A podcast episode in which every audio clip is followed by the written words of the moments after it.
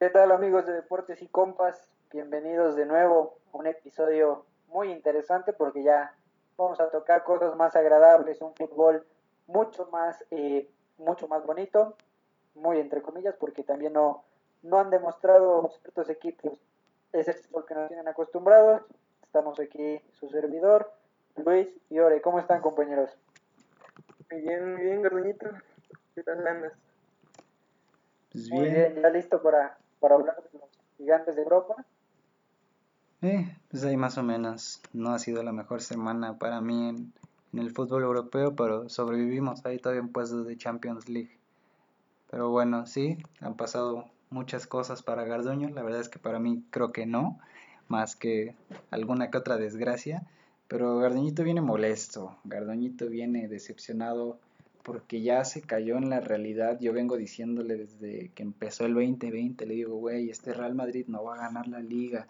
Güey, aunque el Atlético parezca que no la merezca, lleva 10 puntos de diferencia. No, güey, el Atlético se va a caer. No, güey, el Cholo no se la merece. No, güey, el Real Madrid le va a ganar los próximos 10 partidos seguidos y el Atlético los va a perder. ¿Y qué pasó, amigo? ¿Qué pasó? Que yo no me esperaba que, que le diera la confianza a El Hazard. Eso, eso no me esperaba. Que la defensa del Real Madrid se esté cayendo también por, un tema que ahorita vamos a tocar. Eh, adiós al capitán Ramos. Eh, pasan muchas cosas dentro del Real Madrid, ¿no? Mm, yo creo que si hay cosas que reclamar no ha sido el mejor eh, rendimiento del equipo, se un equipo totalmente desordenado. La verdad que no le veo un equipo, a este equipo no le veo ahora sí ni pie ni cabeza. Venía siendo regular, venía levantando, ¿no?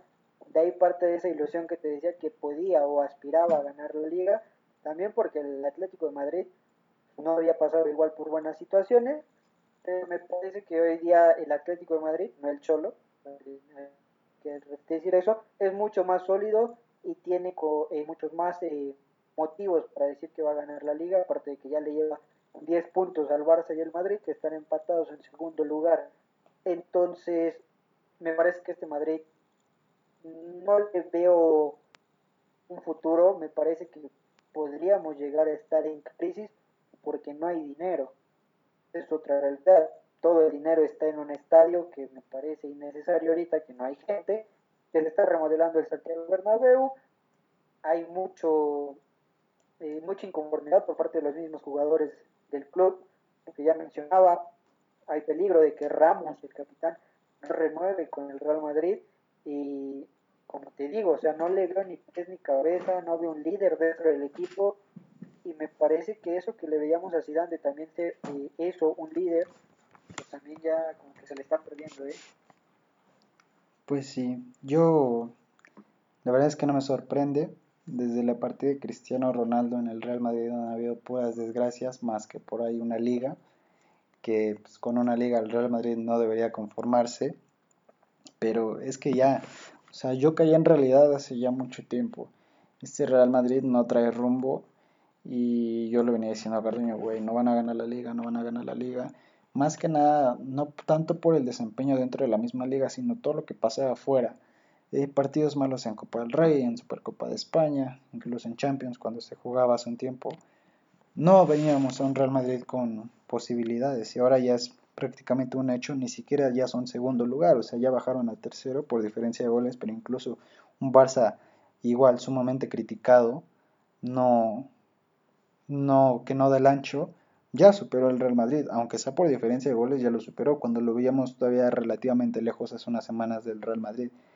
Obviamente el Barça no va a ganar la liga tampoco, son 10 puntos de diferencia con el Atlético de Madrid y un partido menos del Atlético, entonces eso nos habla mucho de lo que ha sido el Atlético esta temporada y el Barça y el Real Madrid también, pero yo lo venía diciendo, o sea, este Real Madrid no trae rumbo, no trae muchas esperanzas y yo les mencionaba, o sea, ¿creen que Zidane sigue estando para dirigir este equipo? Me decían que sí, yo creo que ya se acabó su ciclo, creo que tuvo tres años muy buenos, obviamente se ganó todo, pero ya, me parece que su ciclo terminó, que venga uno nuevo, también un plantel ya nuevo, que se deshagan de Eden Hazard, que ha sido, me parece, el fichaje más catastrófico en la historia del Real Madrid, yo lo pondría así, más que nada por la cantidad y las expectativas que se tenían sobre Hazard viniendo del Chelsea, perdonen a mi perro, pero este sí, yo lo veo así. Está enojado, güey. Sí, Eh, perdonen a Hazard. Hazard, cállate. No, pero bueno, o sea, creo yo quería mencionar eso sobre el Real Madrid. Y ahora Orestes, háblanos sobre el Atlético. Sigue siendo ese equipo dominante con los últimos cinco partidos ganados y que ya está, creo que más que evidente que es el amplio favorito para ganar la liga, ¿no? Creo que ya, bueno, en el fondo saben que este debe ser su torneo, que tienen todo pues para ganarlo. Dos equipos que eran, bueno, son los grandes de España, que están pasando por una un cambio, donde hay muchos problemas en sus entornos, el Barça con Messi, en el Madrid con pues, muchos jugadores que en mi opinión ya deben de cerrar un ciclo, al igual que en el Barça, y se ha mostrado tanto más regular, se le podría llamar de alguna forma. La única caída que sí no se le puede perdonar es contra el equipo de tercera división. Sí, Y yo sí los veo campeones. Al principio no, no me la creía tanto, pero ya se cayeron los dos únicos que podían detener eso. sí, creo que ya es más que evidente. Y creo que hay que darle los méritos. Garduño, ya es momento de que le des los méritos al Atlético de Madrid, ¿no? Dejando de lado el Cholo y tu odio por el Cholo. No, sí, te digo, plantel tienen. De hecho, yo criticaba al Cholo por lo mismo, ¿no? No son formas, no, o no eran formas de, de manejar un plantel de ese tipo en cuestión de, de resultados. Pero pues yo creo que sí, tienen un gran mérito. Eh, también hay que decir que, que, en el momento cuando el Barça y el Madrid estaban en su mejor forma, o en un, al menos una forma competitiva, no era rival siquiera uh -huh. el Atlético de Madrid. Hoy me parece, pese a estas situaciones que ya menciona Orestes, ya se cayeron los dos grandes de, de España, el Madrid de Europa también, pero me parece que sí, tiene su mérito, eh, ahora sí que hay que aprovechar las, eh, las situaciones, las circunstancias, y, yo creo que se le cuestionaría, ¿no? Si no lo, no lo aprovechara. Me parece que sí, ya como dice, son 10 puntos de diferencia más un partido pendiente, entonces podríamos estar hablando más o menos de 13 puntos de diferencia, es algo que se ve muy difícil, no es la Liga MX para que pasen ese tipo de milagros, entonces me parece que sí, van a ser campeones de liga, pero sí me parece, más allá de que sean campeones, sí hay que exigirle un poquito más que le explote este plantel, porque tiene, entonces a mí me gustaría más ver un, algo, ahora sí que más espectáculo dentro de este equipo. Sí, un hecho. Creo que si queremos hablar solo de la, del Atlético de Madrid y dejar de lado lo que es el Real Madrid y el Barcelona, hay que hablar de su récord de partidos. En 19 partidos jugados llevan 16 ganados, 2 empates y una derrota. O sea, creo que con esos números estamos más que de acuerdo en que el único equipo que hay en España ahorita sólido en la liga y que merecería ganarla pues es el Atlético de Madrid. Eh, aunque también el Barça y el Real Madrid tienen un récord relativamente bueno, lo del Atlético es dominante, es verdaderamente pues aplastador y, creo que van a merecer completamente la liga, aún falta, pero creo que ya todos estamos de acuerdo en que eso va a pasar. Ahora, eh, para pasarnos ya fuera de España, antes de terminar, quería mencionar, ustedes vieron el chisme del contrato de Messi. Sí, reporte especial de nuestro amigo Ore. Nos llegó ahí la nota, ustedes lo vieron por cierto periódico español, pero la verdad es que el que le dio la, informa la información al periódico español fue Orestes, fue un trabajo de muchos meses de Orestes de investigación, de meterse ahí a las cuentas bancarias de Leo Messi y ciertos cuestion ciertas cuestiones con Hacienda Española, y nos llegó la información del contrato de Messi que es una es ridículo, es asqueroso en, en el punto de la cantidad de dinero que gana ese güey, o sea, es es brutal, es, un madrazo. es o sea, es, no, o sea, creo que si bien obviamente creo que solo jugadores como Messi o Cristiano, los más dominantes en la época moderna, merecerían ese contrato, creo que el Barça tiene grandes problemas con ese contrato ya. ¿eh? Un peñoso futuro en él. Pues, Eh, a- ahora, yo creo que me gustaría poner dos, eh, dos temas en la mesa. Uno es un, es un contrato bastante eh, exorbitante la, la realidad, pero supongo que también por lo que es Messi, por la imagen de Messi, algo le, le ha de reedituar a la institución. Ahora, yo también pregunto, con ese dinero que le paga, podrías traerte a dos jugadores en mucho mejor forma, hablando de jugadores de élite, no sé, el caso de Mbappé, el caso, no sé, sería loco volver a pensar en Neymar, pero en jugadores en mejor forma, o sea, imagínate, Messi gana lo que, lo que cuestan Neymar y Mbappé juntos, entonces, si hablamos de lo que el Barça necesita, porque el Barça si quiere volver a, a pelear incluso por liga, por copa o por champions, necesita jugadores.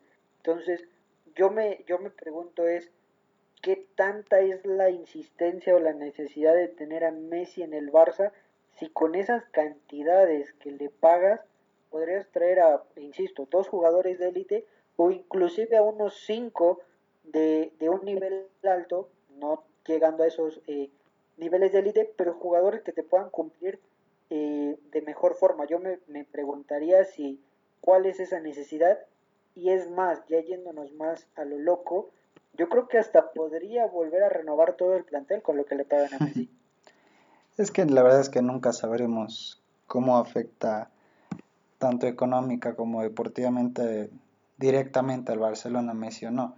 Es un hecho que lo que gana Messi y lo que le afecta económicamente al Barça hoy en día ya no es tan redituable como lo hacía hace cinco años. Messi hace cinco años pues era un jugador completamente diferente y eso es normal, o sea, el tiempo pasa y los jugadores van a cambiar, pero creo que el seguirle pagando esa misma cantidad a un, a un jugador como Messi de parte de un equipo como el Barça que no la está pasando bien económicamente, pues afecta mucho en ese aspecto. Entonces, creo que todos concordamos en que el Barcelona ya no está para pagarle a Messi. No, no estamos diciendo que Messi no se lo merezca, sino que el Barça ya no lo puede pagar.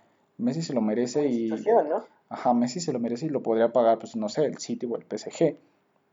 Pero el Barça ya no está para esos trotes ahorita, o sea, y todavía lo que le falta, o sea, si Messi se va este año, pues me parece que obviamente va a ser una pérdida grandísima para el Barça, pero también va a ser un respiro brutal económicamente para el equipo. El respiro que podría ayudarles a, recomponerse de alguna manera u otra. Obviamente sin Messi va a ser imposible tener un, jugador igual que Messi, no va a haber otro en el mundo, en la historia jamás, pero económicamente sí va a ser un respiro cañón para el Barcelona. Y bueno, eso es lo que pasó, el chismesote de Messi y su contrato ridículo. Y, ya, cerramos la, Liga de España, que es lo más interesante que pasó en España ahorita. Gardoñito, ¿cómo ves al bicho ya otra vez en puestos de Champions? para, aquellos que, que dudaban, ¿no? Eh, me parece que que ampliamente, más allá de lo que pueda mostrar Napoli, Lazio, Roma, lo que sea, hoy día los candidatos a llevarse el Scudetto es el Milan, el Inter de Milan y la Juve. No hay más. Son los planteles, me parece, más fuertes dentro de la liga italiana y me parece que ahí se va a disputar. Eh, recordemos también la Juve tiene un partido pendiente que el Napoli. Entonces me parece que se puede tener eh, buena en la recta final esos, esos duelos eh, este último partido Cristiano no pudo hacer gol, pero me parece una Juve mucho mejor, una Juve ya un poquito más sólida. Yo quería presumir eh, eh, anteriormente, no, no tuvimos podcast, pero en la final que le gana al Napoli este, de la Supercopa de, de, Italia, yo quería presumir lo que, lo que comentaba con Ore, ¿por qué poner a Ramsey? ¿Por qué poner a, a un jugador como, como Rabiot? ¿Y cuál fue mi sorpresa? Que tanto Ramsey como Rabiot en esa final no jugaron. ¿Qué hizo? Puso a McKenny, ¿qué hizo? Puso a Arthur, también con la, con la presencia ya de un jugador muy importante como lo es Cuadrado, pero ahí te habla de que no estamos tal vez tan lejos de lo que de lo que tal vez le puede pasar por la cabeza también a Pirlo, ¿no? Entendiendo lo que es Pirlo y que él sí es eh, alguien que está dentro de ese medio, pero también creo que, que si va por esa línea, este equipo tiene mucho que dar. Esperemos eh, si lo haya aprendido bien, porque se va a medir de nuevo ante el Inter y tiene que ganar esta vez. Sí, bueno, yo discrepo un poco en el que tanto el Inter, el, el, Milan y la Juve están como para ganar el Champions. Creo que nada más la cosa está entre el Inter y el Milan. Fuera de ellos no, no veo a la Juve. Y este Y, y, sí, creo que nada más son ellos dos. No veo a, a, la Juve ya peleando por la... Si bien se va a mantener ahí, no creo que vaya a ganar. Creo que puede superar a la Roma, eso es un hecho, pero ya para meterse entre el Inter y el Milan, no creo que pase. Pero sí, el bicho ahí, ahí mantiene. También hay que tocar el tema de, del Chucky, que, que está teniendo una gran temporada con el Napoli. Y, y pues, mínimo allá a puestos de Europa League sí se van a meter. pero, pero bueno, ya acabamos con Italia, igual lo más, lo más relevante de la liga italiana. Yo les dije que no había pasado mucho, pero Gardaño andaba bien insistente con, tu, con su bicho cuando pues, no tienen chances de ganar la liga, pero bueno. Matemáticamente, matemáticamente puede pasar muchas cosas, pero no. Recordemos también que se jugó un partido de Copa, me parece, en la semana y fue muy relevante porque el Inter eliminó al Milan gracias a que su dios para muchos de ustedes, Zlatan, se hizo expulsar de una manera muy tonta y pues, terminó ganando el Inter en la hora con un golazo de Christian Eriksen de tiro libre, que ya veíamos medio desaparecido a Eriksen, pero pues hay una que otra pincelada cada cierto tiempo no le cae mal al Inter. Ahorita que mencionas al Inter, güey, tienen problemas económicos, ¿eh? ¿Ah, sí? No, no me sé el chisme. Pues, pues imagínate. Creo que tuvieron un balance de 100 millones de pérdida, güey. Oh. Y se están, se están pensando vender a Hakim. Hakim. Ese es Akraf, ¿no? El lateral, güey, el lateral, el lateral. Ajá, el que era del Real Madrid. Eh, Juega bien, ¿eh? Pues es que, le hizo medallas, güey. ese güey, ese güey sería mucho mejor que Carvajal hoy en día. Pero son unos pendejos, güey. Pues bueno, ya conocemos al Real Madrid. Y bueno, este, ya veremos cómo sigue el chisme. Esa información no la sabía, no la veía venir. Gracias por el chisme, Orestes. Pero sí, pasándonos Pero, ya. O sea, imagínate todo lo que gastaron, creo que era obvio, ¿no? Yo creo que empeñaron hasta los asientos del estadio para comprar todos los jugadores que tienen ahorita.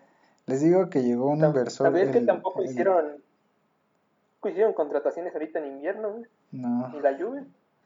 Ah, pues ya tenían, ya, pero ya es- era una... Es muy, este, es muy raro cuando hay contrataciones así muy bomba en invierno. La mayoría son en verano. Pero bueno, eh, ya nos vamos a Inglaterra. Mm, no quería hablar de Inglaterra, pero bueno, el United ya perdió el liderato, les duró como una o dos semanas a lo mucho. Y yo, la verdad es que yo, si bien me emocionó un poco, también era muy franco y decía que pues hay equipos que en el papel son superiores al United. Uno de ellos es el City, con ciertas individualidades, jugadores que retomaron el camino a lo largo de la temporada y hoy ya están de líderes, tres puntos arriba del United y con un partido menos. Entonces, eso es lo que más me preocupa por el lado del City, con el United y un Liverpool que se viene recuperando un poquito, sus dos últimos partidos los ganó, pero llegó a ser preocupante, ¿no? El mal paso que tuvo el Liverpool. Y llegó a preocupar bastante, porque llegó un mo- momento en el que casi juntaban los 500 minutos sin anotar. Sí, sí, me parece que creo que estamos muy, muy lejos de ver esa versión dominante de Liverpool que veíamos. Eh, me parece que como dices, va, va este, de a poco a poco volviendo a mostrar ese buen juego. Eh, y me gusta lo de Salah, eh. Salah sigue siendo, o sea, si, si por el lado del City de Bruyne es el que, el que mueve por allá, lo de Salah es también muy bueno, eh. Salah es un gran jugador y me parece que es el referente en estos momentos de, de Liverpool. Sí, bueno, lo de Salah no, no es sorprendente. Ya lleva mucho tiempo siendo el jugador clave de Liverpool y pues, este torneo no es la excepción. Ahora, ¿qué pasó con el Tottenham? Que otra vez ya está fuera hasta de puestos europeos, ¿eh? Le cayó el equipo a Mourinho. Ya parece que se empezó a pelear con algunos jugadores. Aurier, que Qué raro de ha Mourinho. sido el, es el más evidente. Sergio Herrera. Es que, güey, la verdad no me sorprende a Mourinho. Es, si bien obviamente es un grandísimo técnico, eso no se le niega a nadie. Tiene un temperamento muy fuerte, incluso con los mismos jugadores de su, de su equipo, que claro, lo debe tener, pero no sé, siento que a veces no puede controlar ese tipo de aspectos y le afecta mucho. Entonces, yo, bueno, al menos nosotros hace un tiempo, hace unos meses, veíamos a un Tottenham muy sólido, que incluso podría meterse a la pelea de los primeros tres puestos.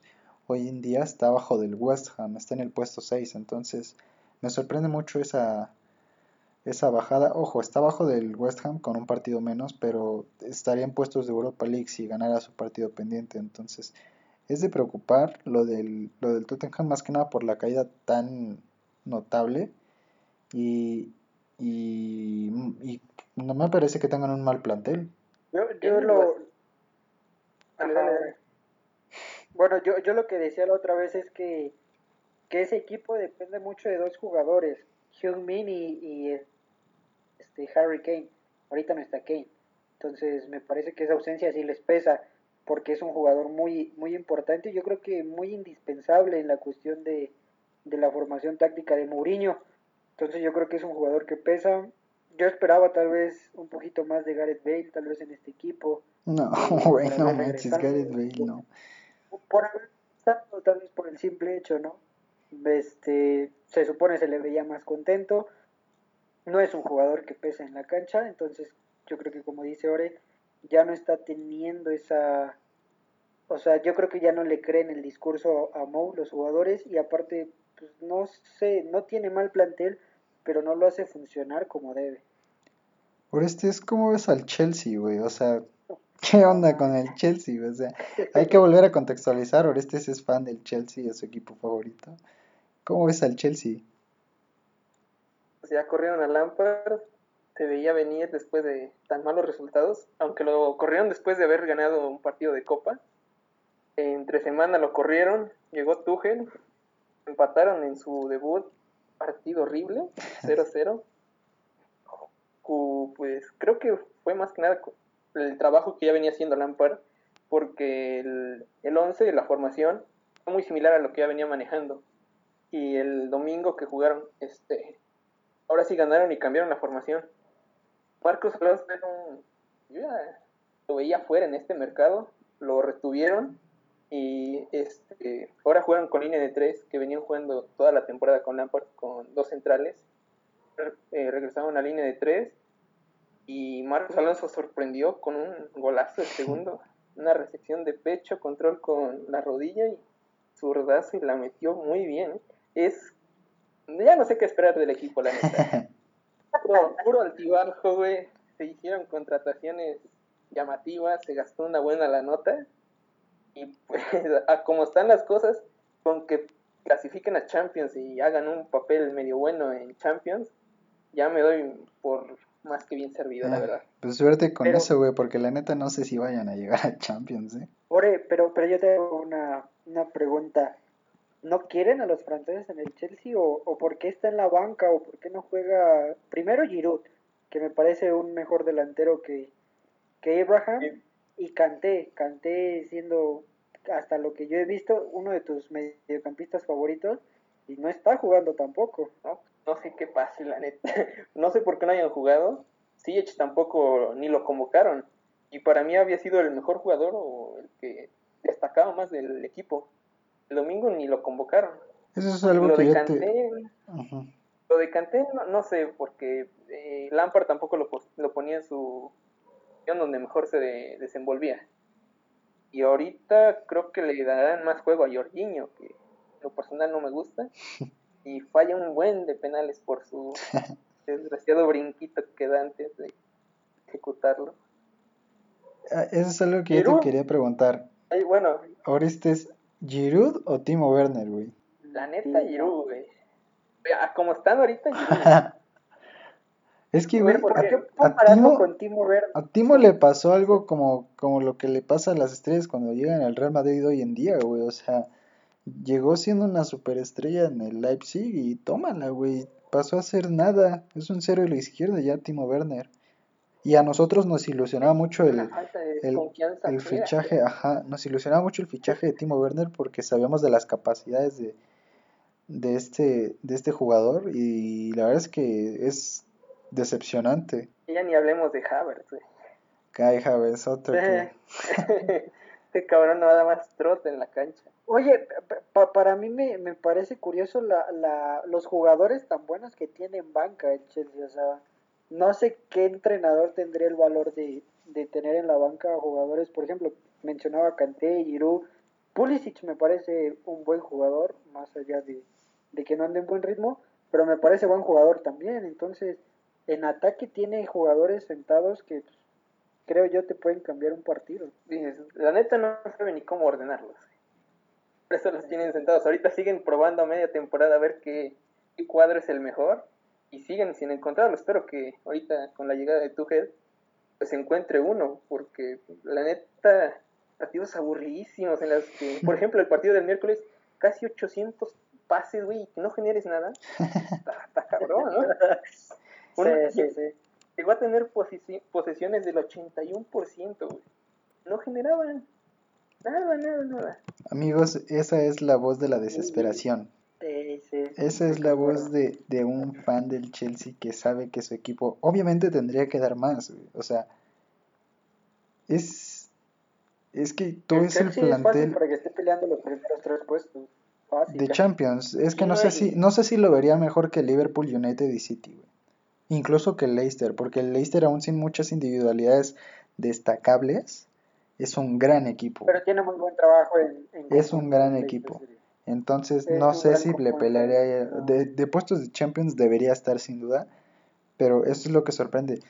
lo, mismo que, que, mencionábamos con el, con el Inter de Milán, ¿no? que si bien el Inter está en una muchísimo mejor posición, eh, el, el, plantel del Chelsea es bueno, es más que bueno, es me parece que muy bueno. Entonces, con ese plantel, el hecho de estar séptimo, aún siendo una de las ligas más competitivas del mundo, bueno, más la liga más competitiva del mundo a mi parecer, eh, no da, no da, bueno, al menos a mí no me da. Es injustificable lo que están haciendo. Sí, yo, yo le voy más a eso, eso, eso que pasa mucho y, y me gustaría tocar e, ese tema, tal vez no es, no es tan buena idea ahorita, pero dense cuenta que los equipos que más invierten, menos resultados eh, obtienen o, o el resultado o la expectativa tan alta que se tiene al contratar no es esa. Por ejemplo, el Inter, adiós de Champions y está queriendo lograr el milagro en en la liga. Eh, el Chelsea nada más no levanta. Entonces, el Liverpool tiene un gran equipo también. No ha sido el Liverpool que se esperaba. Hay muchos equipos que invierten y no es como que la solución. El París, o sea, el París, así traiga Ramos, así traiga Messi, así traiga todas las estrellas, muy difícilmente también va a ganar la Champions. Ahora, el París siempre ha ganado Liga y Copa, en su casa, siempre. Antes de que vinieran los petrodólares, como le dice Ore, siempre ganaban lo mismo. Entonces, yo creo que hoy día, mm, a lo que vemos, ya no es garantía pagar una millonada por dos, tres jugadores, porque parece ser no es el camino para, para un buen equipo o para buenos resultados. Creo que igual ahorita que lo mencionas, siento que esos equipos no tienen ni filosofía, güey. París, tú, tú ves, por ejemplo, históricamente a qué jueguen. No, o sea, hasta la llegada de Guardiola no sabías a qué jugaba. E, e, eso, eso, eso, también es, muy bueno, ¿eh? Lo, lo que menciona ahora es porque muchos critican de que es que este equipo es por su historia, pero es que esa historia también trae lo que dice Ore, la filosofía y el modo de juego de un equipo, por lo cual muchos se caracterizan. El Paris Saint Germain tiene razón, o sea, para mí es un equipo para muchos nuevos, pero ya lleva mucho tiempo, y el que apenas el, el año pasado haya llegado a su primer final de Champions, eh, te, te, dice mucho y, y, lo que quieren hacer por ganar una Champions es casi casi estar pagando y pagando y pagando con, con grandes jugadores, más allá de crear un proyecto sólido desde abajo. Eso me parecería le falta mucho. Yo creo que, que ya no es garantía porque también el Madrid está ahí, compra en Hazard, compró Courtois, compró este a Mariano, bueno, tal vez no costó tanto, pero son jugadores que no han servido para nada. Entonces, eh, y digo lo de Courtois porque estaba Keylor Navas, tranquilamente podía haber cumplido. Entonces, como que esa parte de, ¿sabes qué? Un equipo va a invertir tanto dinero, pues ya no es como una garantía, me parece. O sea, ya no, no hay como una solución absoluta como decirte, no, pues que este equipo haga esto para que levante. Porque vemos que la opción más viable muchas veces es eh, invertir y a ver qué pasa, pero ya no es así. Sí, bueno, es que también creo que influye mucho la situación económica de, de los últimos tiempos porque recordemos, hay jugadores, eh, por ejemplo, de la época incluso de los Galácticos, cuando, cuando se contrató a Figo, ese tipo de jugadores que en su momento eran los jugadores, los fichajes más caros del, de la historia en su momento, hoy en día no son nada comparados a lo que se contrata hoy, ¿no? Las, las cantidades de dinero con las que se, se maneja hoy el fútbol son ridículas, o sea, el hecho de pagar este lo que llegó a la, cláusula de rescisión que cuesta 700 millones de, euros, creo que es la de Messi, lo que costó Neymar, lo que cuesta Mbappé.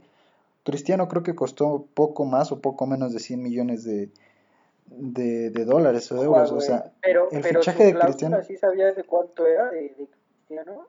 No, o sea, sí, la cláusula sí, pero me refiero a que, por ejemplo, si, si, Cristiano, si Cristiano Ronaldo hoy tuviera los 19, 20 años con los que fue contratado en el Manchester United ah, o los poco más de, de 20 que tuvo cuando fue contratado en el Real Madrid, sería un fichaje de entonces como de mil millones de dólares o de euros, ¿no?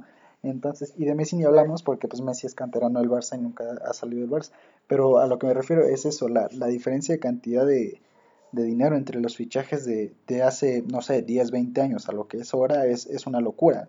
O sea, fácilmente Ronaldo Nazario o Ronaldinho te pudieron haber valido más de lo que vale hoy Neymar y Mbappé.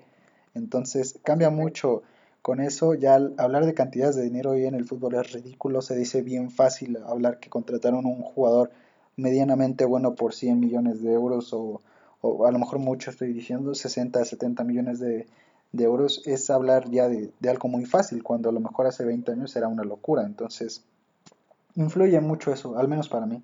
Y fíjate que, ese recuerdo que, dices tú, yo lo tengo cuando llegó Pogba al, al, Manchester, al Manchester United. Sí, fue, el fichaje que empezó a romper con ese esquema, porque yo recuerdo... ¿Cuánto? 105, 115. Me parece que fue, me parece que el que lo rompió incluso un poquito más y antes fue el fichaje de Gareth Bale, porque Bale incluso ah, llegó a los 100. Bale llegó a los 100 millones de este cuando cuando fue contratado por el Real Madrid y yo recuerdo que, esa cantidad pues también en ese momento y, ni siquiera estoy hablando de hace 30 años, estamos hablando de hace relativamente poco, o sea, ya era una locura. Y el hablar, el hablar hoy en día que jugadores como Neymar, Mbappé, etcétera, etcétera, te cuestan más de 200 millones de euros, me parece ridículo. Sí, totalmente. Entonces creo y, que... sobre todo porque, porque, por ejemplo, el París pensó, no, bueno, pues 222 millones por Neymar y gano la Champions. Eso es un gran error. Para mí clave para que eso no pasara. Entonces, me parece que mucho tiene que ver con la sobrevaloración de muchos jugadores. Sí. Y eso, quieras o no, a lo mejor influye mentalmente en los jugadores en decir, no, pues soy un jugador que vale tanto, hago lo que yo quiera en la cancha, ¿no? Que en su momento, digo, hoy Neymar es un jugador mucho más, mucho más disciplinado de lo que fue antes, pero me parece que eso le pudo haber pasado a Neymar, ¿no? Un jugador que pues, llegó a valer más de los 200 millones de euros y hubo una época en el Paris Saint Germain en el que no hacía nada. Entonces, y eso que hacer poco en el Paris Saint Germain, en una de las ligas menos competitivas de Europa como es la francesa, ya dice mucho. Entonces, ¿afectó mucho eso? Yo creo que sí, creo que es lo que es como el punto de partida de, ese tema, ¿no? tanta diferencia ya de, precios de, un tiempo a otro es, es muy importante. Pero bueno, ya hablamos de las ligas que pues, por ahí están más competitivas, de la de la francesa ni les decimos, amigos, o sea, neta, no vean esa liga. Eh, nada más esperen del PSG cosas cuando, cuando jueguen la Champions. Del Bayern Múnich y la Bundesliga, pues tampoco hay mucho que mencionarles. Entonces, si estuvieran más buenas, las hablaríamos, pero la verdad es que no lo están. Ahora, este es. Ya vámonos del fútbol, soccer dirían los gringos, al fútbol americano, como diríamos nosotros los mexicanos. Ya hay Super Bowl, amigos. Bueno, ahí desde hace ya casi 15 días, pero no les habíamos dicho. Llegó quien no esperaba y no quería que fuera a llegar, y no porque no me gustara, sino porque no era mi equipo. Y bueno, del otro lado, claro que tenía que llegar quien tenía que llegar, pues, ¿no? Buccaneers Chiefs, el Super Bowl de este año. Ojo con el dato interesantísimo. Primera vez en la historia del Super Bowl que el equipo que llega a la final va a jugar como local en su estadio en la sede que es de ese año. Los Buccaneers van a ser los anfitriones de este año en Tampa Bay y reciben unos Chiefs que a mi parecer creo que vendrían como más favoritos, ¿no? En teoría deberían de ser los favoritos y los que se proclamen campeones, pero ya nos sorprendieron dos veces contra los Santos y Packers, ¿eh? Pero de la teoría de la, de la teoría a la realidad hay un inmenso abismo que se llama Tom Brady. El factor. Sin Brady yo diría que era un equipo de puros muertos de Tampa.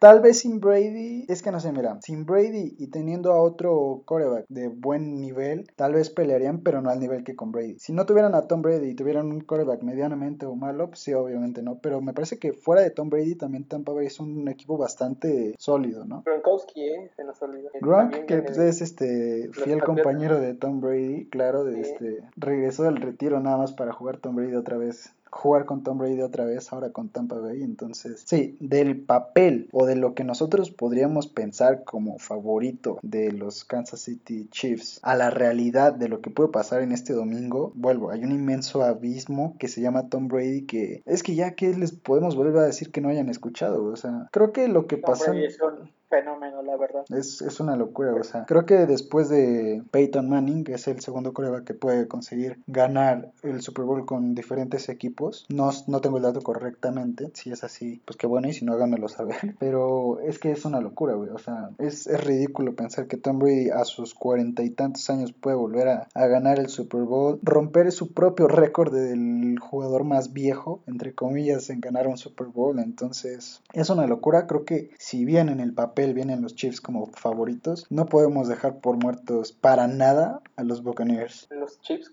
que tienen un equipo de corredores de atletismo. El último partido no, lo acabé porque ya estaban, ya estaban muertísimos los Bills, pero bueno. Es al equipo y sus corredores son los velocistas, cabrones. Tienen un excelente equipo y vamos a ver el duelo del coreback de, se podría llamar del pasado contra el del futuro. Sí, claro, va a ser el, es que es el duelo perfecto a mi parecer entre Tom Brady y Pat Mahomes. Creo que es el pasado y presente todavía porque Tom Brady no podemos hablar que solo es pasado, o sea, los estamos viendo ya ahorita. Tom Brady es presente también y Pat Mahomes que es presente y futuro. Entonces ya veremos, vamos a ver un gran partido. Creo que puede influir mucho el hecho de que Tampa Bay juegue como local literalmente, o sea, eso es algo que nunca ha pasado. Y volvemos, o sea, Tampa viene de vencer a los Saints, que eran los números 2, y a los Packers, que era en teoría el mejor equipo de la conferencia, que no les quiero hablar de ese partido porque pasaron muchas cosas que no entiendo, cosas que no me gustaría recriminarle a Aaron Rodgers, pero que se le tienen que recriminar. Y bueno, no todo es culpa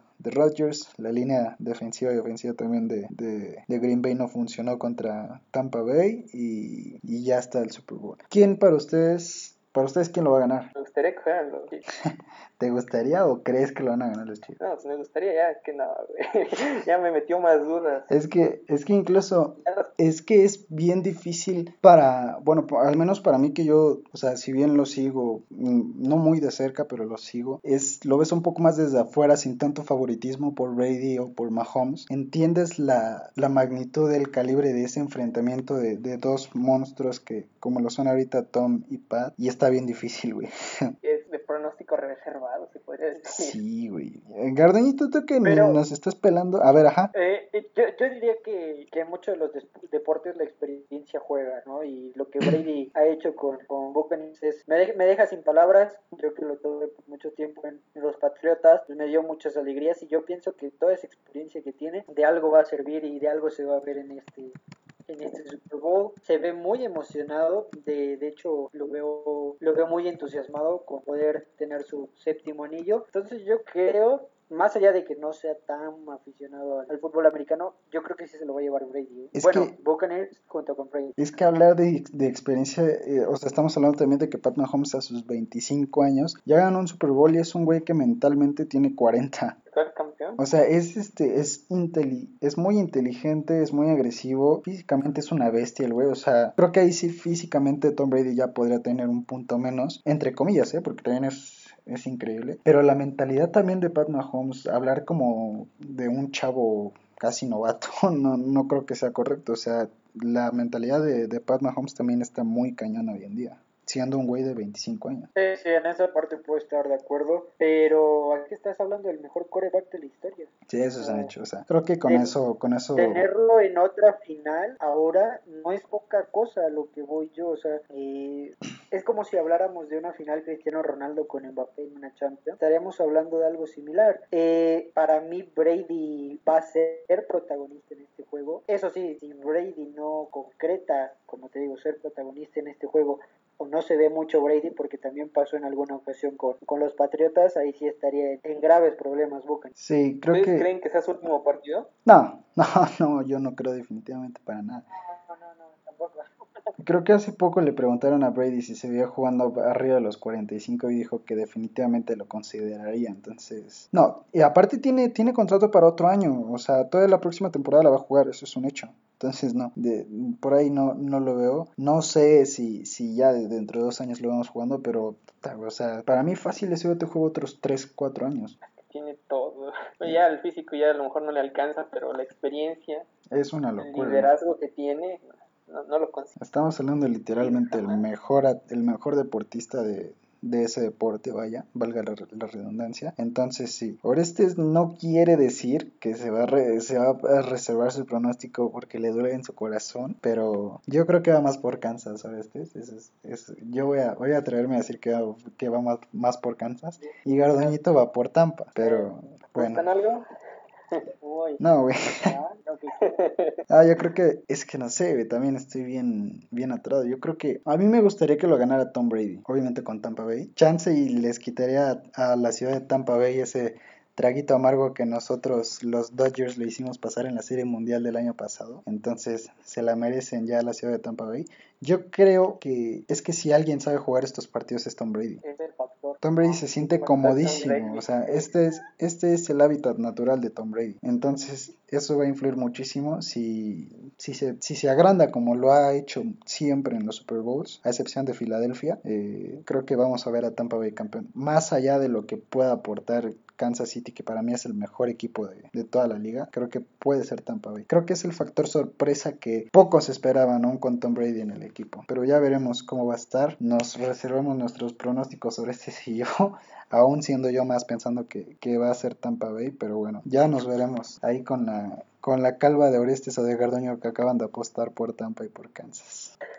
Pero bueno, eh, ya para terminar de rápido, y de esto ninguno de ustedes dos va a poder hablarme porque pues, no lo vieron, pero la Liga Mexicana del Pacífico ya tiene campeón, los Tomateros de Culiacán se concretaron ya como bicampeones, mi equipo de toda la vida, los Tomateros, y nos están representando en la Serie del Caribe, amigos, es el torneo que se juega entre, entre febrero y marzo más o menos. Eh, es muy interesante porque muchos jóvenes que ya juegan en grandes ligas de países como Panamá, Venezuela, Puerto Rico, República Dominicana, Cuba. eh, vienen a jugar acá a México. La serie del Caribe de este año es en México, es en Mazatlán. Hay que mencionar que hay gente, desafortunadamente. Somos anfitriones y hay gente. El estadio de, de Mazatlán está al 40% más o menos. Lo mismo que pasó con el Kraken, ¿no? Me parece que el del, del Mazatlán FC también está como al 40%, ¿no? Sí, en la Liga de México. Entonces, lo mismo se está llevando ahorita con, con el béisbol, pero pues esto es un poco más internacional, viene gente de, de República Dominicana, de Puerto Rico, de Venezuela, etcétera, etcétera, y, y está interesante, ojalá se, se den una vuelta, no por Mazatlán, sino por la televisión, Eh, y vean, y vean, ¿cómo? México ya ganó, algo así, algo había visto de eso. México le ganó a República Dominicana. No, México y República Dominicana, México y Dominicana juegan hoy a las 9. Bueno, hoy el día que estamos grabando esto, que es primero de febrero. El día de ayer México jugó y ganó a Colombia 10 a 2, entonces fue un buen inicio, tomando en cuenta que el equipo de México no tuvo descanso, o sea, jugó ayer y antier estaban jugando apenas el- la final de, de Tomateros con, de Culiacán contra Hermosillo, o sea, apenas estaba decidiendo quién iba a venir a este, a este torneo como representación de México, o sea, México viene sin descanso, güey, y aún así le ganó 10-2 a Colombia, que, que me parece tuvo más descanso y los demás equipos también, entonces va a estar interesante, pásense a verlo, si pueden, vean toda la serie, el, el- el de hoy va a estar bueno porque los, los beisbolistas de República Dominicana se jactan de ser los mejores del mundo por encima incluso de los de Estados Unidos. Entonces va a estar bueno el juego. Creo que puede, puede influir el factor de que México sea local y nos llevemos otra serie del Caribe. Que los de Culiacán nos representen bien para que el pireta de Culiacán esté orgulloso de todos ellos. Y, y ya, pásense a verla por la televisión, claro que sí. Y nos pues creo que ya, ¿no? Nos terminamos con esto. Sí, solo que no, no se les olvide, mañana juega eh, Inter, el Inter de Milán contra la Juve y es todo lo que hay de fútbol. La Liga MX comienza el jueves en este raro calendario. Bueno, que teóricamente, o sea, hoy, hoy hay partido el día que estamos grabando esto, nuevamente, primero de febrero. Hoy juega... Bueno, hoy termina la jornada 4 y da comienzo la jornada 5 el día jueves. Pero mañana se repone el juego de Monterrey, ¿no? Sí, ¿no? Mañana juega Monterrey Puebla. Y mañana a las 9. Sí, mañana. Ah, mira, pues, pues vamos a tener fútbol casi toda la semana, güey. Yo mencionaba fuera del podcast que la, el culpable de que estemos aquí presionados hablando como una hora nada más de la Liga MX, perdónenos por eso, pero es Monterrey, o sea, nos, nos pone juegos casi casi toda la semana por su idiotez del COVID. Entonces, gracias Rayados de Monterrey, Gracias, Funes Mori. gracias Funes Mori, gracias Javier Aguirre, ojalá, ojalá se recuperen pronto, pero bueno, eh, con esto nos despedimos, y ya nos vamos, ¿no amigos? Un gusto, un gusto estar aquí otra vez. Muchas gracias por escucharnos. Compártanos, síganos en nuestras redes sociales, en todas nos encontramos como Deportes y Compas y nos escuchamos en la próxima. Sobres. Bye.